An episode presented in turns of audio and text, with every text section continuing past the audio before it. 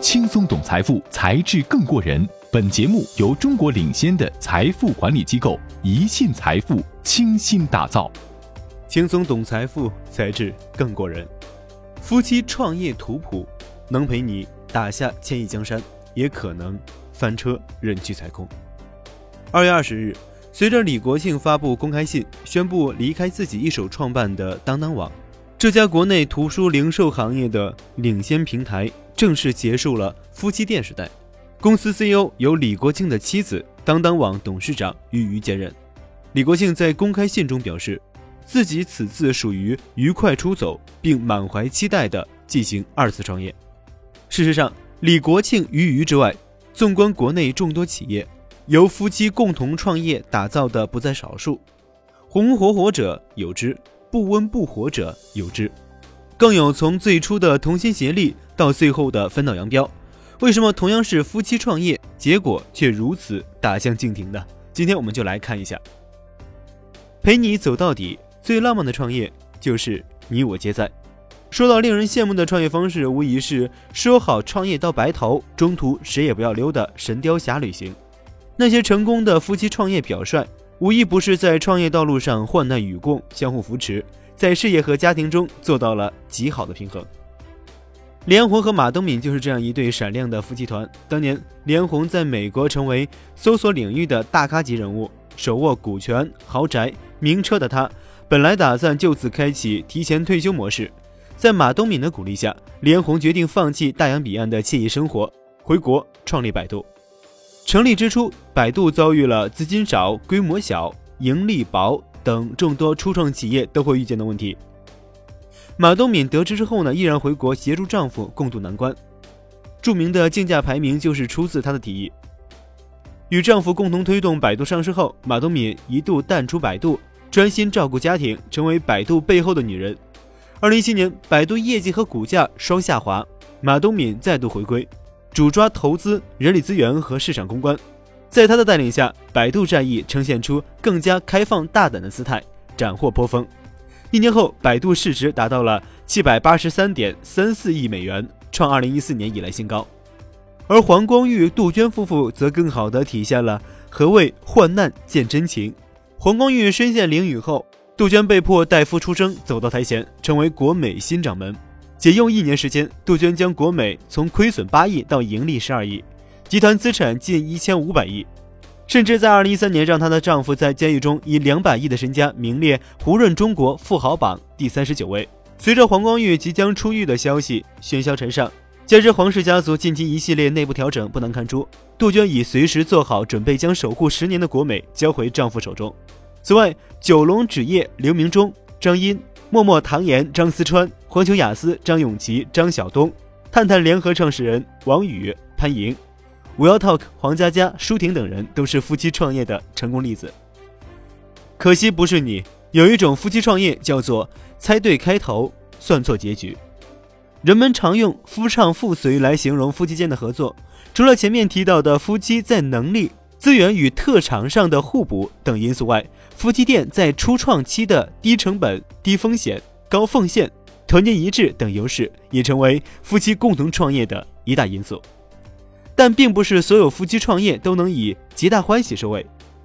二零一七年最后一周，霸王集团创始人陈启源、万玉华夫妇闹分家的消息霸占各大财经媒体头条。万玉华宣布与陈启源关系破裂，并已向香港高等法院申请将霸王控股集团清盘。结婚三十三年，共同创业二十七年，鼎盛时期家族财富六十亿，企业市值两百亿，这是这对夫妻曾经的战绩。然而，随着企业业绩狂跌，二人在经营管理上的裂隙越来越大，夫妻感情受到严重影响，从家暴、分居，进而发展到申请离婚，给这个曾经中国洗化业第一品牌增加了几丝悲情色彩。曾是中国快餐行业前五强中唯一的本土品牌，真功夫背后的家族内斗也是一个令人遗憾的故事。真功夫始于蔡达标七弟潘于海的幺六八精品店。蔡达标、潘敏夫妻与潘于海各持股百分之五十，创业初期也演绎了一番并肩作战的上阵一家亲。真功夫越做越大后，因蔡达标出轨，夫妻离婚，股权上的混乱导致公司决策层矛盾日增，最终蔡达标被前妻阵营举报职务侵占和挪用资金两项罪名成立，被判处有期徒刑十四年。曾被誉为中国的麦当劳，距离 IPO 仅一步之遥的真功夫，也在这场内斗中错失发展良机。类似经历还发生在九头鸟创始人周铁马、卢细娥夫妇身上。从最初的早点摊到变身为登峰酒家、北上进京，九头鸟用了近八年时间，最终在竞争激烈的北京站稳了脚。但不久后，由于周铁马有了外遇，九头鸟内部形成了两大阵营，一边是周铁马，一边是卢细娥、周红母女。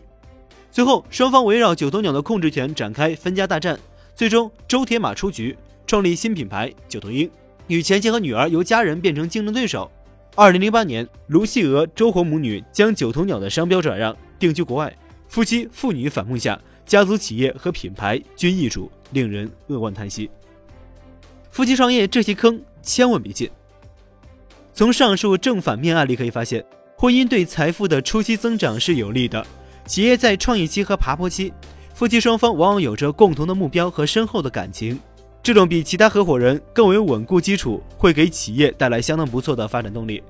然而，“共苦易，同甘难”的这句老话告诉我们，当企业进入快车道，夫妻之间在理念上容易产生分歧，一旦处理不当，失去的不只是感情和财富，甚至连企业前途和家族传承也可能赔上。想避免这种情况，夫妻就要在创业之初考虑清楚以下问题：一、明确创业是共同赛道。没有哪个创业者不是充满了激情和血性。如果单纯为了陪伴另一方硬着头皮共同创业，时间久了难免先生出无力感，影响携手走到最后。但欣慰的是，一旦商业伙伴加另一半这种非同寻常的关系得以不断被加固，这种难以被他人取代的地位，将迸发出夫妻同心、其利断金的巨大能量。二，划好边界，特别是决策权的归属。夫妻双方应该根据各自的专长，确定在公司的角色和管理范围，不干预对方行使权利，并对盈利分配、股权、股份占比等达成共识，避免日后出现纷争。如果开篇提到的李国庆出走当当，市场对此普遍认为，其背后就是夫妻店模式下李国庆和俞渝两人的分歧，是导致当当错失快速发展良机的一个重要原因。三、杜绝公私不分。这既包括不要把生活上的情绪带到工作中，也包括要在分开个人资产和公司资产上取得共识，在家族财富和企业经营之间设立屏障。四，做好最坏打算，一旦创业遭遇寒冬等挑战，选择一方外出工作，另一方继续留守，还是共同退出，要事先想好预案。五，铸造财富防火墙，没人希望因创业失败而使自己和家族成员失去最基本的生活保障。也没有人希望家族财富乃至企业命运因为离婚受到冲击。一旦夫妻感情难以维续，如何理智分手，把对企业、个人和家族的伤害降到最低，是一道考验智商、情商和财商的难题。打包财富增值，家族和睦，富过 N 代，是时候布局传承了。事实上，我们今天所讨论的话题，也是国内众多高净值、超高净值人群共同面临的一个现实的问题。改革开放四十年，随着民间财富的大量增加，先富起来的一批成功人士陆续到了传承的时刻。但与此同时，他们的财富管理能力赶不上财富增长的速度，所以当他们的生意越做越大，家族身份全球化之后，他们其实不知道该怎样让财富保值增值。特别是随着新经济数字化时代的到来，层出不穷的新模式和新科技的冲击下，家族传承更是面临着前所未有的严峻考验。如何拥抱新趋势，在不确定的世界中找到传承的正确姿势？对此，宜信财富二零一九年资产配置策略指引家族传承篇早已给出答案。关注对家族的精神财富、家族企业股权与非实物金融资产等进行统筹规划。明确协作发展战略和配置比例，